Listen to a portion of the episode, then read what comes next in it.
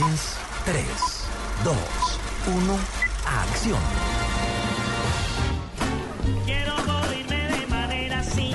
Y así pues, terminé proponiéndoles hacer un filme en una narrativa no muy convencional, parte documental, parte ficción, en donde se involucre a la comunidad, donde cada quien se represente a sí mismo y que además les depare un futuro más alentador a través del cine. ¿Tenés alguna habilidad en baile, canto, actuación? la habilidad mía es vea. ¿Cuál es la chapa? Moneda.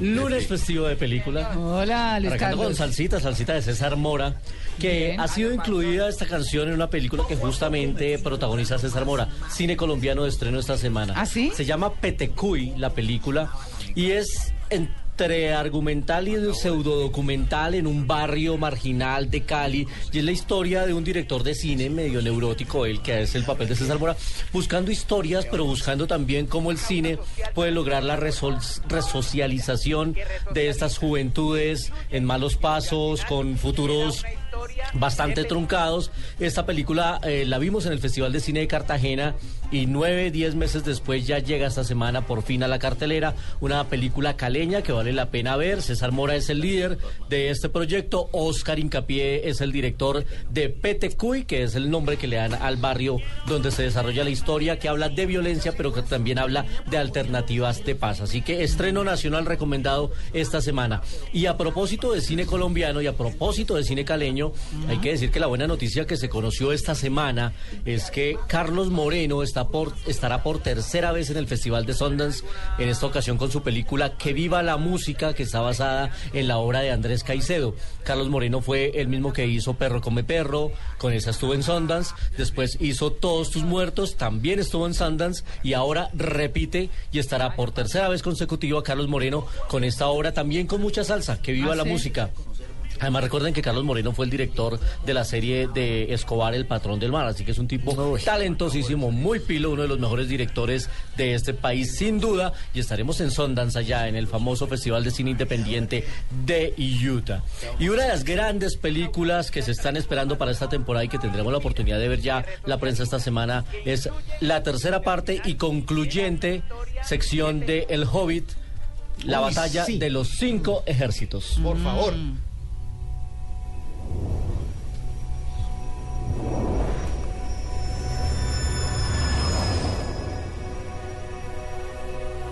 I'll remember. Remember everything that happened. The good, the bad. Pues nos había quedado la historia en punta en la segunda parte con la desolación de Smog. W. Y ahora se viene un final épico, gigantesco, monumental de esta historia basada en la obra de Tolkien, de la cual se han hecho tres películas del mismo director Peter Jackson, que ya nos había regalado la trilogía del Señor de los Anillos. Ahora nos concluye esta. Y a propósito, hoy le van a estar entregando su estrella en el Paseo de la Fama de Hollywood a Peter Jackson, el neozelandés que se ganó el Oscar por el Retorno del Rey, la tercera parte del Señor de los Anillos, aunque creo que se lo entregaron más por la trilogía. Sí, exactamente. O Sí, sea, ya como que concluyendo. de- de- dijeron que, al- que lo que pasaba en las dos películas anteriores era que no se lo daban porque igual se lo iban a terminar dando al final de la trilogía. Entonces, ¿pa' y qué? hoy justamente entonces le van a estar entregando en el Paseo de la Fama al señor Peter Jackson su estrella allá en el Paseo de Hollywood, en Hollywood Boulevard. Y todos los fanáticos estamos muy expectantes porque pinta muy bien. A mí la 1 del hobby me pareció aburridosísima. Sí. La 2 A mí mejoró también, bastante. pero la me gustó. Y la Sí, tercera sí, pinta sí. muy, muy bien. Se va a estrenar en este diciembre El Hobbit, la batalla de los cinco O sea, ejércitos. Con eso ha pasado lo contrario de otras, que la primera es buenísima, la segunda más o menos y la tercera pésima. Sí, esta se ha superado. Esta ha sido al Esta se ha revés. Es que Es superado que lo que pasa bastante. cuando son trilogías de libros es que la primera como que como que hace el- el- el- el- la estructura de la historia, como Sí. cuenta cómo- de dónde sí, salió todo, cómo empieza la historia, quién es quién, qué papel va a desarrollar cada uno. Y ya en la resto- segunda entra la acción y el tercero ya es la Sí, conclusión. sí, sí. Así es. Oiga, hay buen cine para fin de año, ¿no? Hay buen cine para fin de año, se vienen cosas buenas, grandes películas, cine familiar, cine colombiano. Me- eh, les adelanto que eh, y el 2015 arrancará con cine colombiano y con cine de humor porque la gordita Fabiola que ya está recuperada Oh, va a estrenar película al lado de Polilla su esposo y se va a llamar Se nos armó la gorda. Resulta que la gordita está en Estados Unidos y hay un traficante de gordas. ¿Ah, Ya, no, tra- ya no es trata de personas, sino trata de gordas. Y ¿Sí? secuestran a la gordita. Entonces Poli ya en, esta- en San Francisco buscando. Superman. Hablaremos con ellos próximamente y los tendremos aquí hablando de Ah, su película que se va a estrenar eh, la primera semana de enero. Y nos vamos a 35 milímetros, hoy recordando a una mujer bellísima. 35 milímetros en Blue Jeans.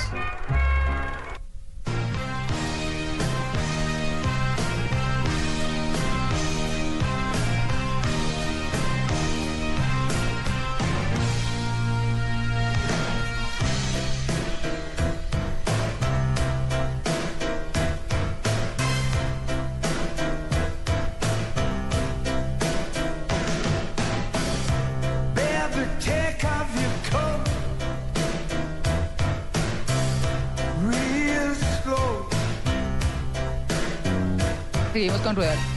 Muy bien. Ah, Sí, después de es- sí, 35 señor. milímetros. Sí, señor. Pero mientras eso sucede, recordamos aquí a... Es que esta canción despierta sensualidad, despierta sexualidad, porque si hoy está cumpliendo años Kim Basinger.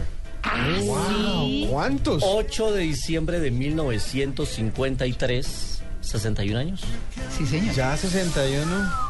Kim Basinger y, y recordaba y veía las recordaba la, la escena en la que salía ella en una silueta bailándole a un muy galán Mickey Rourke, muy lejano del esperpento que se volvió después de que Ay, se dedicó sí, al no. boxeo y a Pero las- buen actor. estupendo Ay, actor. no, Muy bueno. ahí, sí, ahí sí no vale. Me da pena. ¿Sabe que no? Es que a María no, Clara solo no, le sirven bonitos y buenos actores. Y entonces, Mucha suerte y buen aporte de claro, cámara, pero ¿y usted para qué los quiere feos actuando? No. para que hagan de salvajes, bueno. Tenemos gracia, alguna gracia hacemos. Ay, no, Sí, lo que pasa es que en el caso de Por lo Mickey menos hablan Rourke, bonito. Sí, exacto. En el caso de Mickey Rourke, que fue un gran galán, después se dedicó al boxeo, le volvieron a la cara y, se, y además se volvió adicto a las cirugías plásticas y al botox. Estuvo este año aquí en Colombia, en Bogotá, rodando una película al lado de Freida Pinto, la chica de Slumdog Millionaire, muy bella ella. Y este hombre sin duda era un galán de la época, el galanzazo. Y acá en esta película que se volvió un ícono de los 80 y de la sensualidad, nueve semanas y media en esta canción de Just You Live You Head On. Solo déjate el sombrero, el chévere. Sí. Eh, O las gafas, man que sea. Man, que sea. Pero vamos, los tacones. Oh, bueno. Que se vean los tacones. Epa. Como decíamos ayer. No, mire, para ver a Mickey Rourke Sí. como era en nueve semanas y media. Ahí Sí, fue. Galanzazo. Galanzazo. Nada que hacer. Galanzazo. Y bueno, Divino. Kim Basinger también muy bella. Se ganó el Oscar por eh, Los Ángeles al Desnudo, por LA Confidential. Estuvo casado con Alec Baldwin. Y la vimos también en una película de acción que se llamaba Celular. La del celular. eh, que eran divertidas. sí, también. sí, con sí, el que me después acuerdo. hizo Capitán América. Bueno. Recuerdo muchísimo de ella en Batman. Claro, la con primera Vicky Batman Bale. de, de, de Tim Burton, Sí. eh, por allá en el 89. Haciendo de Exactamente Bale. hace 25 años estrenó Y estuvo en una película, la de Nunca digas nunca jamás, también, También de los estuvo 007 ahí. al lado de Sean Connery. Así que feliz cumpleaños para la hermosa Kim Basinger, hoy aquí en 35 milímetros en Blue Jean de Blue Radio. ¿Qué es el? Me quedo.